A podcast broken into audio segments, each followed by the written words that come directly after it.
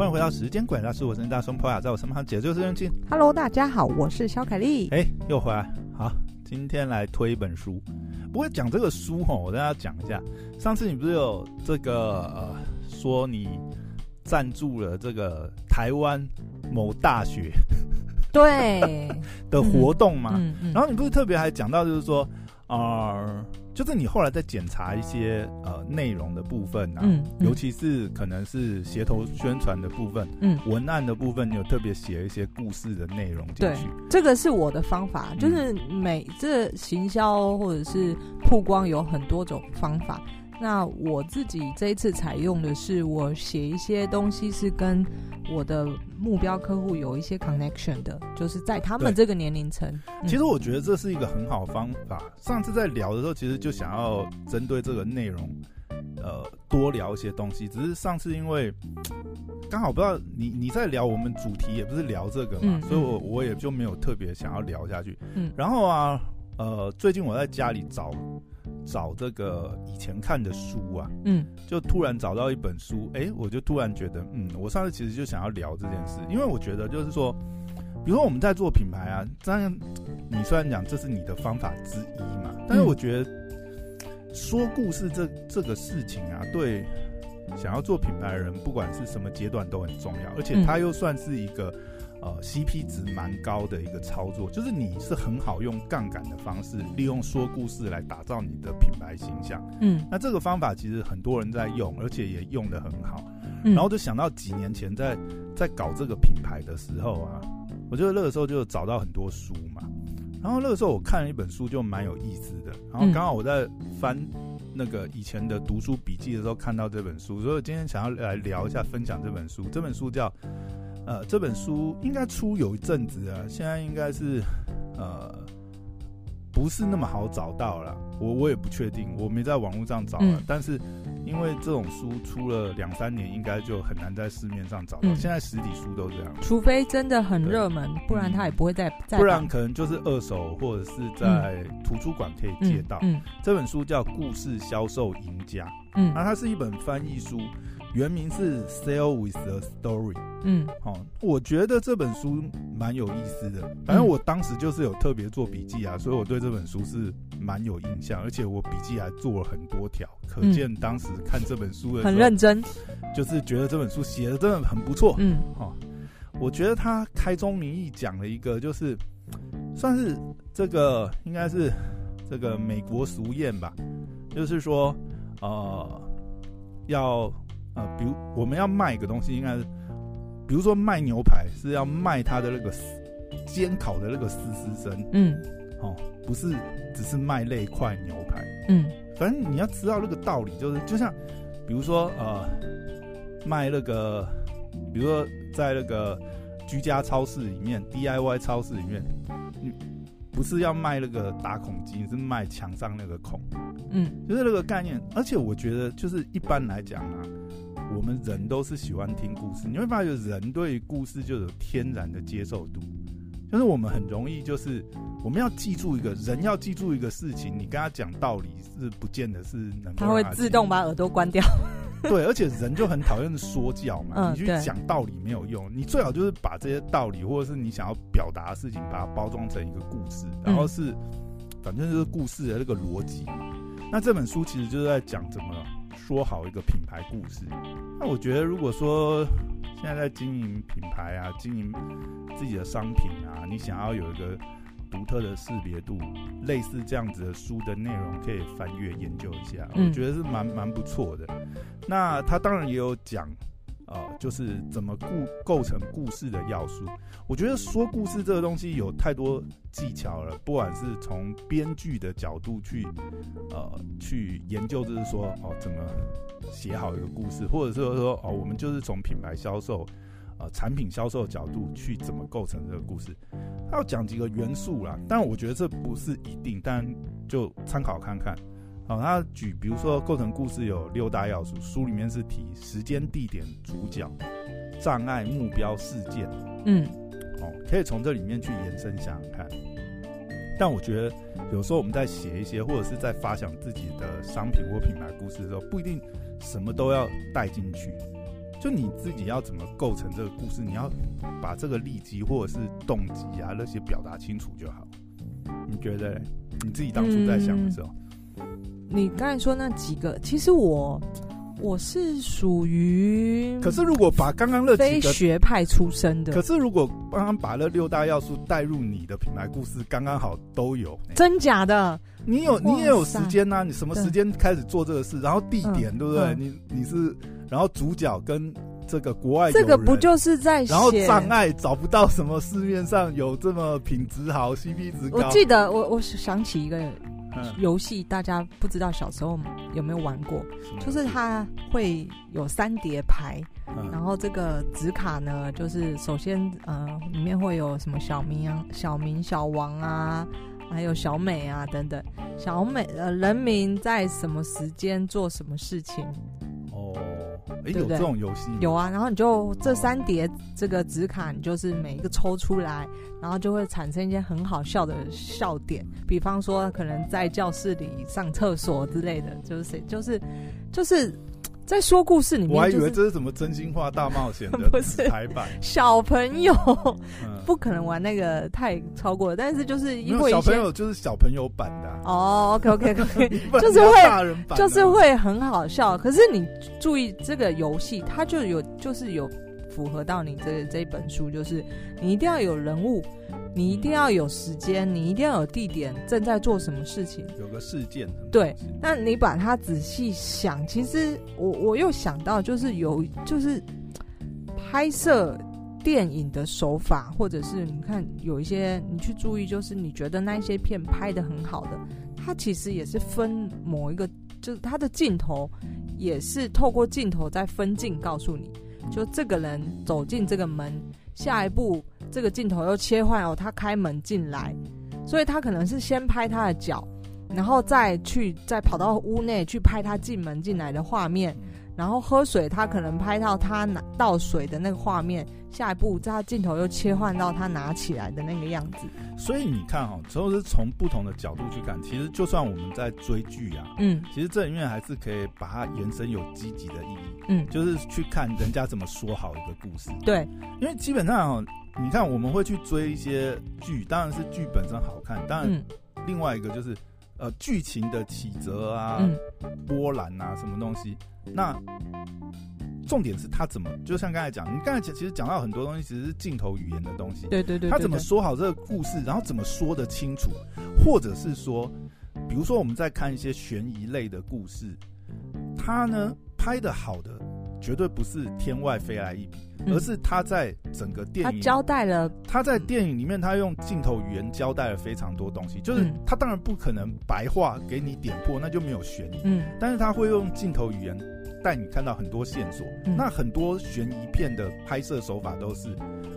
他非常大大方方的，就是前面就已经给你所有的线索，但是他不讲，他是用镜头带到，嗯，然后最后回顾的时候，再利用前面的镜头告诉你，其实我早就跟你讲线索在哪里，哪里、嗯、去拼凑出来，这是一种拍法。对，但我们就知道这种拍法很有意思，就是呃，你最后看完以后，你你至少会回头看一遍，嗯、这个戏你绝对会看两遍，因为你会发觉哦，我就要回头检查一下啊，真的吗？原来我没有注意到，原来前面他已经交代谁是凶手，是不是？对。对但我觉得这个这个很重要，就是怎么说好一个故事。那我们看看影视剧作的时候也是会这样。那我觉得这本书有一有趣的一点就是，就是你看说好一个故事，它你那几大元素、六大元素，它是完全不可或缺的。它一定怎么不管它怎么介绍，它一定会有存在这些元素。我觉得不见得是不可或缺啦，就是说，呃。你可以把它想成是一个框架，比如说我们今天要讲一个品牌故事，我们要写、嗯、呃，我们要针对我们的内容，嗯，我们的产品、我们的服务去写一个文案、文字的东西出来的话，呃，有一个框架在那边，你比较不会天马行空去，而且有些也是可以说是必要的，看你想要讲这个故事的重点核心放在哪里。嗯嗯，对，那所以我觉得这本书蛮有意思的，有的时候是这样，就是说，嗯。呃，你可能在发想一些东西之后，你需要一些外部的刺激。嗯，我觉得这个时候就是看书是最好的。因为书上有别人整理好的一个完整的思想架构，你去看了这些东西，然后去刺激一下，然后你去挑出里面你觉得对你目前实用的部分拿来操作就好。这个我又想到，就是嗯，又是要讲到我必听的收听节目吴淡如的人生实用商学院。他每一集呢，其实都自入这个商品，对不对？嗯。那我觉得他非常厉害的地方呢，第一，他讲话起来就是那个品、那个语调是一个很舒服的听故事的感觉，听他在说什么的感觉。再来呢，他会带入他自己的这个这个使用的。嗯，怎么说？他会带入，他会带入例子情境嘛？对，他会带情境。那这件事，如果你要说，就是哎、欸，每个品牌产品代言的人都会这样子，不，就是我觉得吴淡如他会把它讲的非常 detail，他会比方说他，呃，好这样，我说我忘记什么什么产品，总之可能今天他在推销一款产品，是可以帮助小孩子这个长高，他就说，他就开始举例说。一般人可能只会说，哦，我这一款商品就是我的，给我小孩子吃会，就是他一年长高几公分，但没有，他会把很细节的讲出来。他说，呃，他每天早上会帮，一般来说他会帮孩子准备什么，那孩子以前就是都怎么样，他会把这个故事交代的非常清楚。对，我觉得有很多种形式，像你讲吴淡如是一种形式，嗯，就你可以感觉到他是有用心的，嗯，因为怎么说呢？因为他在讲述这个情境。的时候，嗯、第一个是，你就会掉到这个情境里面去。呃，呃对，那个当然是讲故事的技巧。嗯、我说撇开讲故事这件事情来讲，嗯、就是第一个，你可以很明显感觉它是有设计过的叶配。就算今天这个是叶配，他有真的花时间下去了解，嗯、或者说这个东西他真的用过，嗯、然后他真的跟你讲他用的心得。嗯，我觉得这种设计，或者是说，呃，这种叶配的风格，我觉得就是。现在比较好的案例了，嗯，你可以在很多种呃这种呃，我们把它当做内容或是故事的行销的方式去包装的业配的话，你就会感觉到很很多形式是我们可以参考，比比如说讲吴淡如也是嘛，嗯，然后呃我常常听 Mula 也是，嗯，因为 Mula 代言很多东西，比如尤其是吃的东西，他一定是吃过。因为我私底下跟他聊过，因为曾经有一个商品哦，嗯，我就是我就问他，就是说，哎，我很期待，上次不是说那个谁谁谁，这个有寄给你试吃，然后我很期待你开团，什么时候要开？我就是有一次私底下问他，然后他就跟我讲说。哦，那个我其实有收到，但是因为试吃不过关，我就不我就不开了。哎、欸，我突然有一个 idea，、嗯、我下次也来买一款产品，然后来我没有要代言，但我就是尝试让我自己来推广这项产品。就是说，这也是一个练习说故事的一个方式啊。嗯、但你就会发觉很多很多，比如说像现在 KOL 来讲，其实这就是。大家说故事的能力，嗯嗯，嗯那当然这里面还有一点就是包含你的获取你的真心在里面，就是你是不是真的这个有试用过，还是真的只是把它当成是一个业务配合？嗯嗯，我觉得可以看得出来啦，有些有些 KOL 他们是有选择性有挑过，或者是说这个东西他真的用过，然后呢，真的为了这个内容去做一些编排。嗯，比如说瓜吉啊，瓜吉有代言一款洗呃，代言一款洗发精。嗯，对，我觉得他每次因为那个洗发精厂商，我觉得应该是找他的效果很不错。他大概帮他做了三到四次业配，而且每一次其实他那个梗还有延续，你知道，就变成一个系列。我觉得这种就很有用，很用心。嗯然后还有比如说，我觉得类似像这种故事行销，当然有很多种，有的是这种亲身亲身经历分享式的嘛，就像你说吴淡如这种情境式，还有一种是他用戏剧的方式去包装起来，那个也是比较少看到的类型，因为这件事情要包装的好，然后用这个剧情式的方式去呈现，其实是。非常难的，而且还要有梗。嗯，然后这里面有一个代表人物，就是那个反正我很闲。嗯，他们其实非常多这种叶配的形式，都是包装在他们的故事里面。然后他们真的是完全是从这种故事剧情的方式去包装，我是觉得你说他在讲一个故事，然后故事里面的一个桥段就会出现这个产品。有的时候是、嗯、呃，有的时候是在故事的呃结尾里面去揭露一个事件，然后这个东西是跟呃他们要工商的产品有关。嗯，那我觉得他们弄的就真的是，因为那个就很难嘛，而且也很有用心去设计里面。嗯，如果是类似像这种工商影片啊，或者是这种。业配内容，我觉得也是蛮不错的。嗯，因为那种会让观众会更，就是对你这个东西，它不是纯然就是听你在夜夜配口播一段口播稿而已，而是他会觉得听你这个内容是 是有趣的，你知道？你要至少把那个故事性带入，然后会有记忆点。嗯，因为里面会有一些，比如说我为什么说瓜吉那段我记忆很深刻，就是因为它里面总是会去。因为他他的节目里面常会讲一些屎尿屁的东西嗯，它里面又会结合到它里面呃，他跟助理啊，然后剪接师东叶里面的一些一些梗在里面，那你就会觉得那个设计，第一个这样设计起来很自然，然后另外一个对这个叶配的商品里面，然后他们还自己自己编了一段旋律，反正我觉得蛮有意思的，啊，就就回到。这本书里面讲的一个重点就是，我们为什么要说故事这件事情？品牌为什么要说故事，或者为什么要用产品？呃，都为什么要编写这个产品故事？就是为了让故事取代销售语言。因为你纯然的销售语言，就是就天然大家就是会把耳朵闭起来啊，没有人会想要听口播稿，或者是很传统的这种广播电台式的这种。呃，广告内容，尤其是在像现在这个时代，嗯，MOD 已经是必备的选项，或者说你看像 Netflix 或者是呃 Disney Plus 啊，或者是这个 YouTube YouTube 的 Premiere 这样，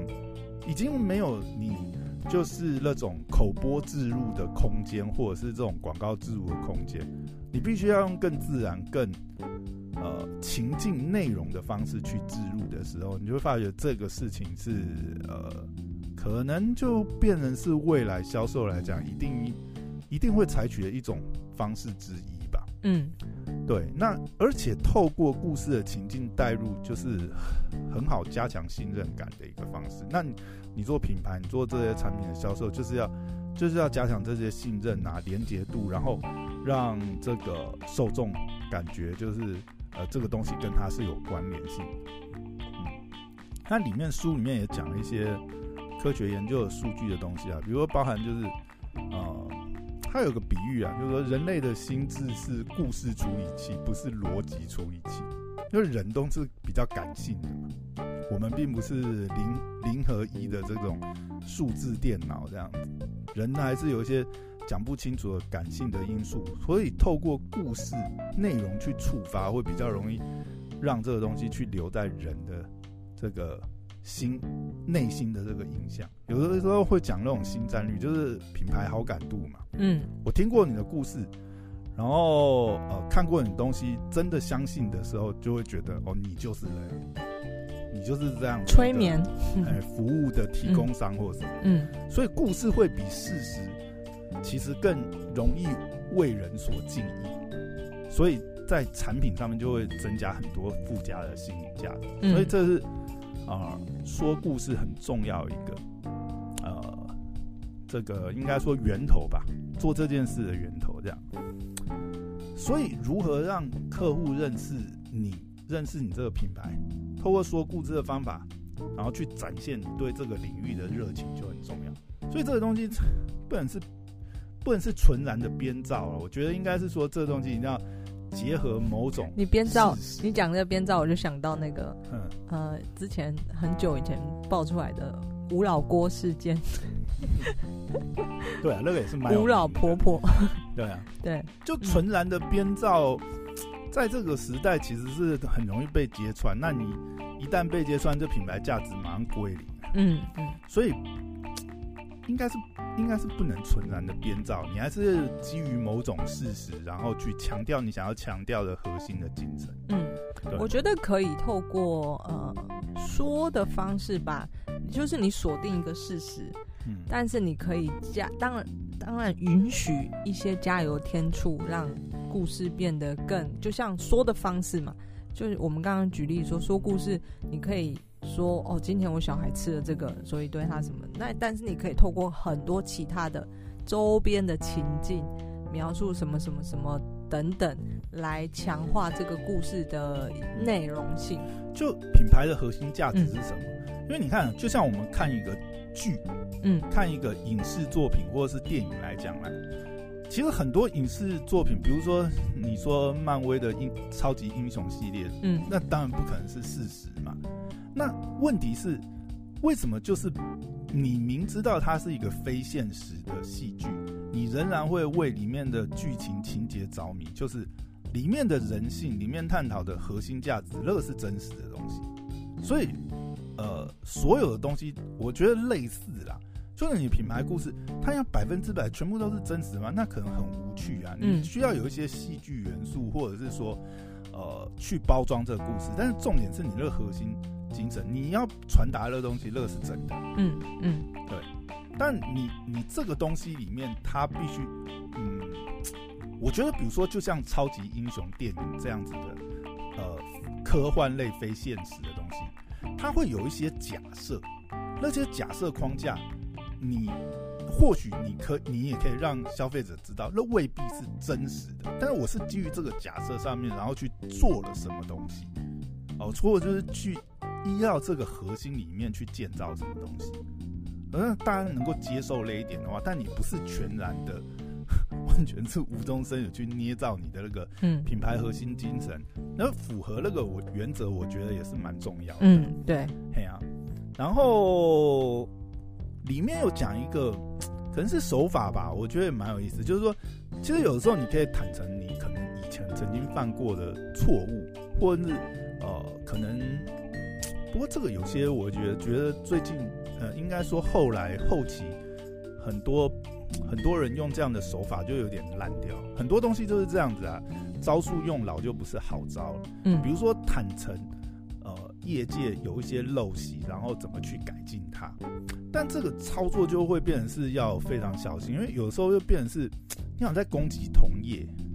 对，好像把自己站在什么业界道德制高点。嗯，但我觉得有时候去挖一些业界的陋习。也不是说不不行啊，就是说你就是要改变这个业界生态，或者是说你就是觉得这一点不不是很 OK 嘛，你希望做一个改变的品牌之类的。但怎么去说，我觉得就要蛮小心，就是智慧。嗯、对对对对，不要变成是说，嗯、呃，是以攻击同业的方式去做，不是踩踩在人家头上往上，嗯，而是说，比如说你就觉得说，哦、呃。我觉得一个好的产品、好的服务，应该是要做怎么样的提升？我们不要去，呃，讲说别人怎么样，或者是业界怎么样，而是我想要改变什么东西，以这种角度出发点去讲自己的故事就可以了嘛。嗯，哎呀，不一定要去攻击别人。所以，如果如何去挑选说故事的素材，嗯，我觉得这个是蛮重要的点。那你怎么你怎么去讲你自己的品牌故事，然后你去收集这些素材？从这些蛛丝马迹里面，哦，可能你之前的缘起，然后找到你自我受到肯定的部分。有时候也可能是利用呃故事里面的第三方的推荐，你曾经受过什么鼓励，还是呃受到什么人的影响，然后走到这个方这个方面去，然后或者是要解决一些嗯大家都会有的问题点吧。或恐惧点这样子，然后所使用的故事形态，书里面有举一些例子啦，就比如说，哦，像产品跟服务的起源，或者是曾经跟顾客服务的问题故事，哦，或者是比较常见就是这个用户的成功这个故事，或者是说一些对照的故事，嗯，或者是你的。呃，产品升级以后再加值的故事，有的东西也是这样。就像我自己很喜欢讲的故事类型，就是哦，其实我们本来设计这个产品并没有这样的意图，就没想到客人使用了以后，反而是发现了我们意想不到的用途。我还蛮我还蛮习惯讲这个手法，嗯，因为这也是真实发生过。我要讲这个里面有一个很重点，就是这些故事的素材不是凭空生的，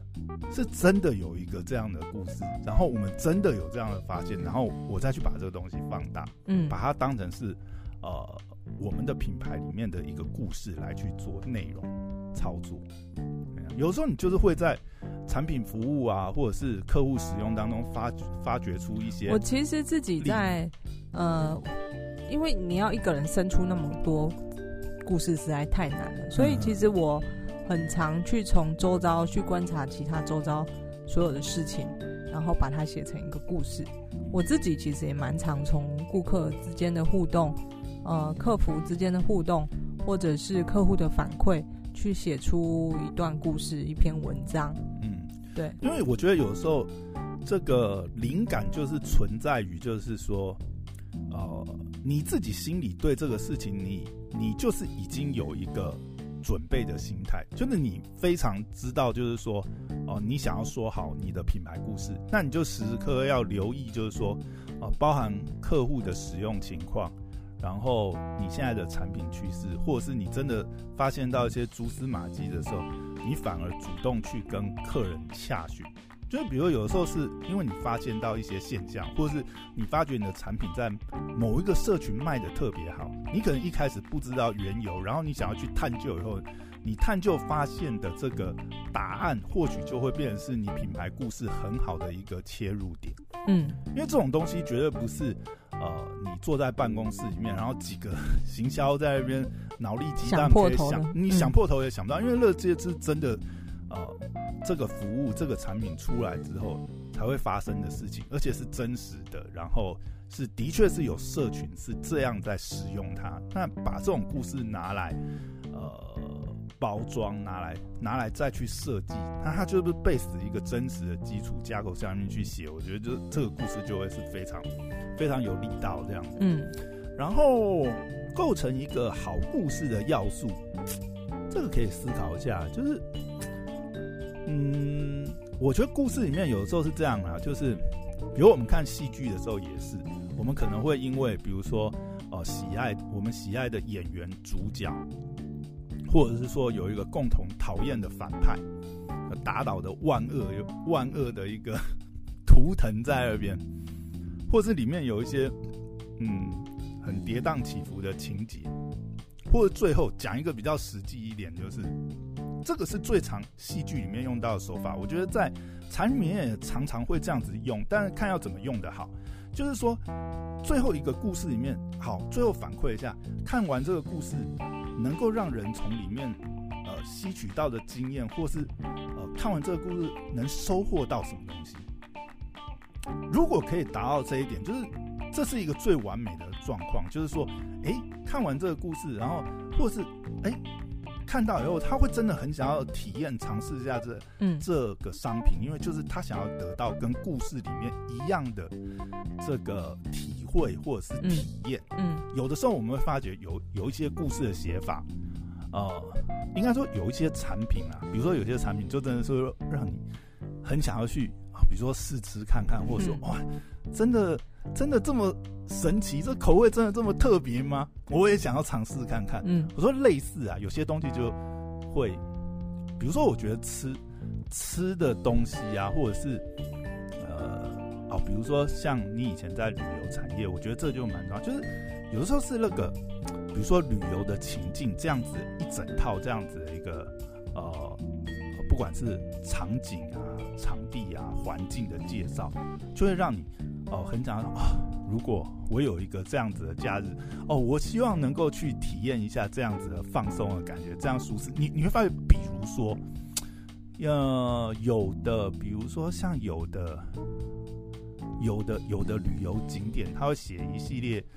的内容是哦，包含到了以后哦，他们怎么服务客户的，然后高级的 SPA，然后怎么样装点这里面，然后很棒的这个美食饗宴、烛光晚餐什么东西，好像他他写的内容，你就会想幻想把你自己带入那个情境是怎么样，类似的，或者说类似的。嗯，我我看过拍的更好的手法是，就是你就像其实。呃，反正总之说故事说到最后就是希望让人家买单嘛，对不对？好，你刚才说的一种方式是在旅游产品这个就是一般的方式，就是哦拍，比方说我要行销台北的时候，我要拍台北有什么东西，什么什么之类的，好玩好去。我看过一个最强的手法，嗯，是 Las Vegas 在行销这个城市的时候呢，对，一般人拍不是。然后你想到的刻板印象就是他可能会拍赌城啊，我们有赌城，我们晚上有烟花，我们有这个酒吧或者什么没有？他拍了一段故事是，是这这这个人就是这两个人到这个拉斯维加斯，然后的浪漫故事。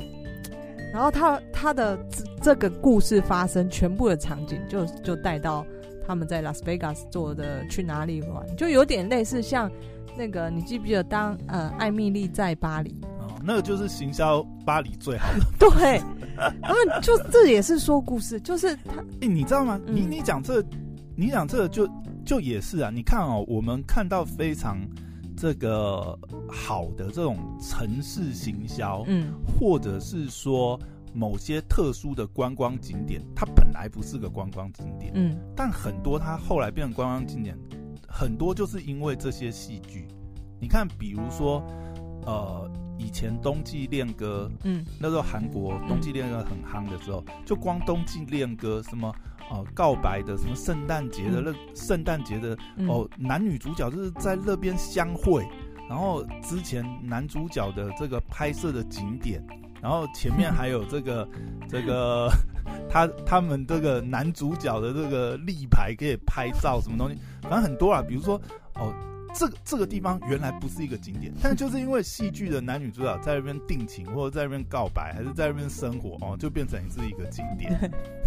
莫名其妙就生出一个景点，就旅游团一定要去的一个点这样子之类的。这个就是销售最大的成功啊！对，那就是无中生有，你知道吗？我们本来那个岛上面没什么东西哦，比如说他们呃。然后走过一个竹林吧，还是什么东西的，反正那个景点。但是你可以在那个景点，如果你时间对的时间点去，因为我记得好像有个景点是在戏剧里面，好像也是一个那个什么告白的林道，还是什么枫林，反正就是秋天的时候去那个，你只要去那边，你就会看到跟电视呃剧集里面演同个林景，同一个场景。就是最好的赞，the best seller。对，OK，好，那这里面还有一点，不过这个我现在已经有点忘记当时当时为什么把这记下。他写作是强化故事的情绪，与其由说故事的人讲，不如就是与其你用旁白去讲，不如是让角色去发言。有有些东西情绪的东西，应该是要让角色去去直接透过对白或台词去带出来。那可能是写故事的技巧吧。嗯嗯，好，哎、欸，哦，快讲完，快讲完，再一点点，把这一集录完，OK，不然这个要分两集录，实在是。好，然后最后讲到故事的情绪，嗯、呃，还有一些我觉得，哦，这这个我觉得就跟我们刚才讲，就是故事的类型很有关系，因为有时候你要创造这个故事的惊喜感或什么。反而是有可能有的时候是你前面的背景不要交代的太清楚，而是留下蛛丝马迹在这个故事的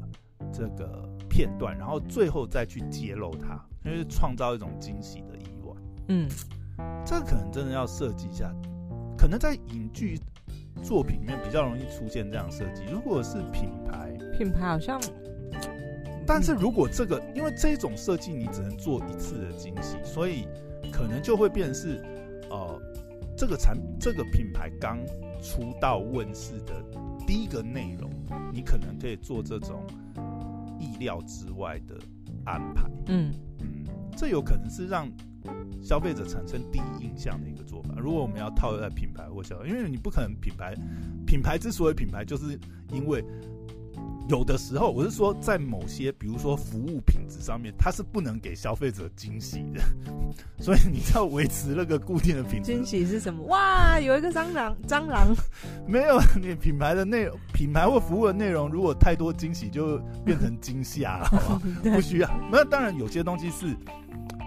比如说像海底捞好了，因为前阵子海底捞出了很多新闻嘛，包含它大幅缩编，当然这有很多讨论啊。但是我们这样讲回来，当年海底捞会让大家呃，就是特别有印象，就是它无法预测的这种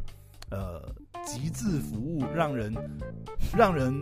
感觉惊喜的服务吧，这样讲。但是你看这种东西，这种套路是只能。就是只能让你打出印象用。当如果说它变成是一个常态后，它就不会再有惊喜，甚至可能会是你的包袱。我我觉得啊，从海底捞的形式，因为日后不管他做再多有创意的服务，对客户来讲，那个是递减，那个体验是递减，甚至如果去的时候没有经历到某些服务，还觉得自己亏了。你看他怎么做都是减分没有加分的情况下。就变成是他这个很难很难以为继的操作了，我我觉得是这样啊。他到后面为什么要缩编或呃，不管是整个同业的素质都被它带动起来，或者是说它这个操作本身会有一个致命的呃往下延续性的操作的难点，也有可能是一个原因吧。嗯，好，那最后最后讲一个重点是，他有提到就是表达方式。